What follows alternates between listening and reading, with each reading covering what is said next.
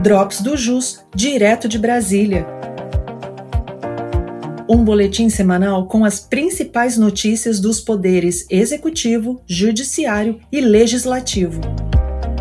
Olá, eu sou Vitor Hugo, advogado da nossa unidade de Brasília, e neste episódio vou compartilhar com vocês algumas informações relevantes que aconteceram em janeiro de 2023. Queria registrar inicialmente que a Presidência da República publicou três medidas provisórias. A primeira delas reduziu as alíquotas da contribuição para o PIS, PASEB e COFINS, incidentes sobre as operações realizadas com derivados do petróleo. Já a segunda reduziu os créditos de PIS e COFINS das empresas do regime não cumulativo. Neste caso, retirou da base de cálculo o valor do ICMS incidente na operação de aquisição. E essa medida já começou a ser questionada por alguns contribuintes, inclusive.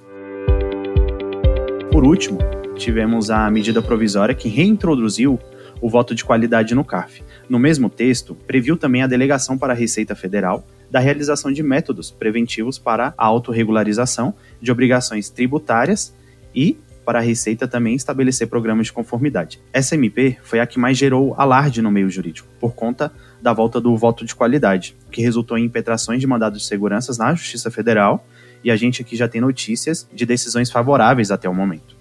É importante destacar que as medidas foram adotadas pelo governo federal para ajudar na recuperação fiscal.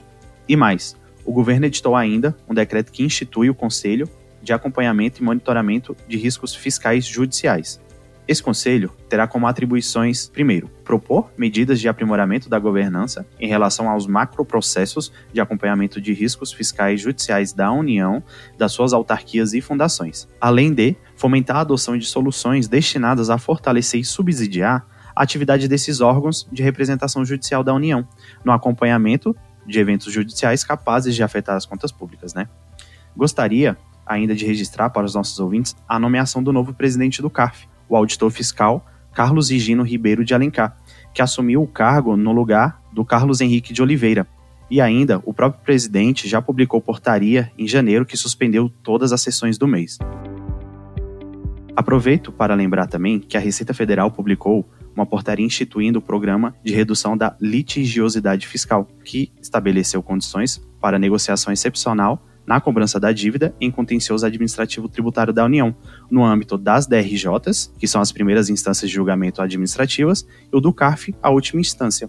A Receita Federal publicou também uma instrução normativa postergando a obrigatoriedade da apresentação da DCTF Web nos casos de confissão de dívida relativa a contribuições previdenciárias e contribuições sociais devidas por lei a terceiros em decorrência de decisões condenatórias ou homologatórias proferidas pela Justiça do Trabalho, válidas para abril de 2023. Por sua vez, o Ministério da Fazenda estabeleceu por meio de portaria limite para interposição de recursos de ofício pelas turmas de julgamento das DRJs. Com essa nova regra, o presidente da turma de julgamento da DRJ sempre recorrerá de ofício da decisão que exonerar o sujeito passivo do pagamento de tributo e encargos de multa no qual o valor for superior a 15 milhões de reais.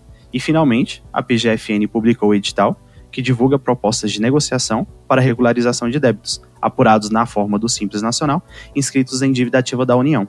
A adesão estará disponível até o dia 31 de janeiro no portal Regularize. Essas foram as principais notícias de janeiro. Eu sou Vitor Hugo e te aguardo no próximo Drops do JUS, direto de Brasília.